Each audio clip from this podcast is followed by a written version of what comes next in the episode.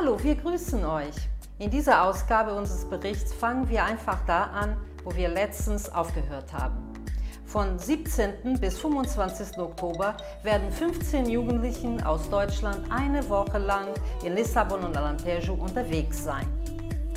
Ja, gemeinsam wollen wir einen dynamischen Austausch pflegen, im sozialen und interkulturellen Bereich tätig sein und natürlich auf dynamische Weise das Evangelium verkündigen. Damit knüpfen wir an das an, was wir schon vor Covid-19-Pandemie gehabt haben und freuen uns auf diese Zeit des Austauschs, Gemeinschaft miteinander.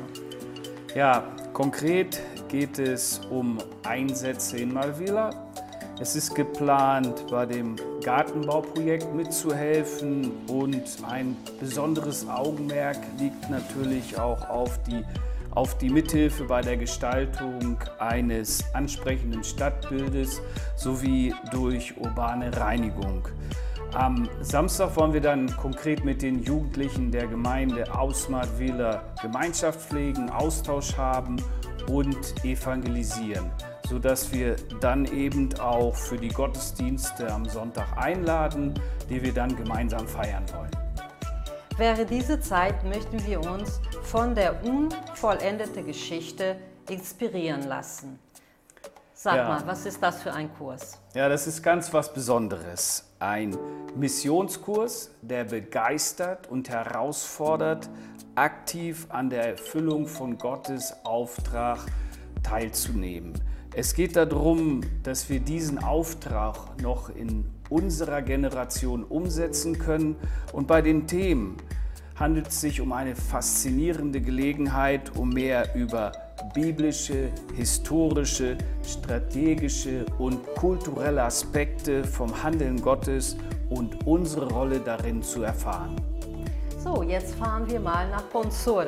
In Ponsur ha, ha, leider hatten, haben wir da bis noch kein Ehepaar, der, den pastoralischen Dienst in der Gemeinde gefunden.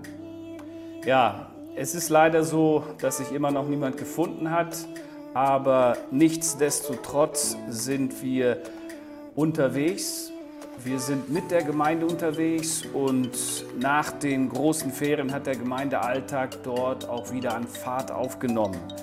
Wie ihr euch natürlich vorstellen könnt, bedeutet das für uns aufgrund der Entfernung eine außerordentliche Herausforderung, die uns besonders an den Wochenenden beschäftigt. Doch Gott sei Dank gibt es ein hervorragendes Team vor Ort, das gerne mit anpackt und in den verschiedenen Gruppen wie Kinder, Jugendliche, Erwachsene, Senioren und so weiter ihren Beitrag leistet. So sind wir auf diesem Gebiet auch ein bisschen beruhigter, aber bitten einfach weiter um Gebet für ein Pastoren-Ehepaar.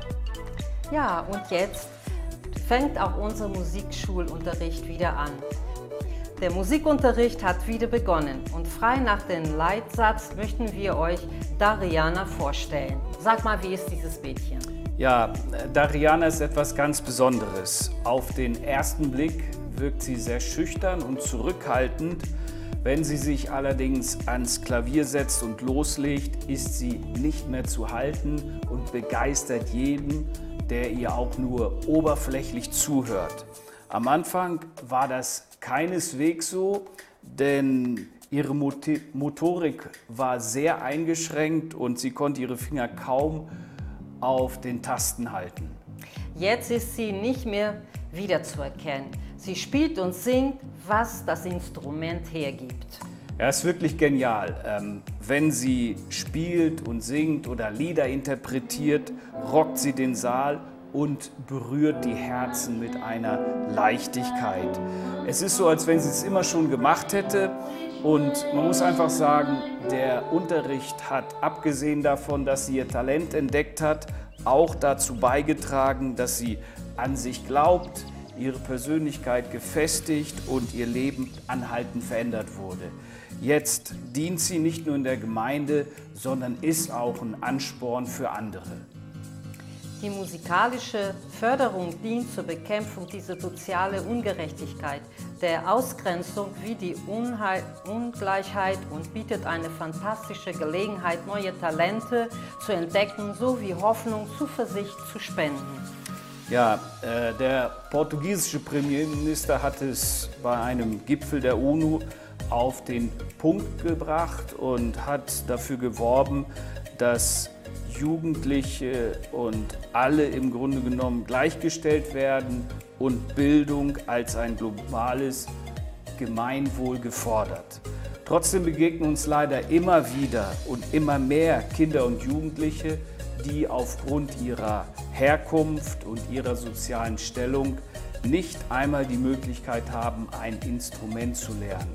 Und da wollen wir eben mithelfen, eine Möglichkeit zu schaffen, um wirklich, wie Katharina auch schon gesagt hat, Hoffnung und Zuversicht zu spenden. Da müssen wir noch weiter beten für solche Situationen. Am Ende des Monats erwarten wir schon sehnsüchtig unser zweites Enkel, hoffen, dass alles gut läuft.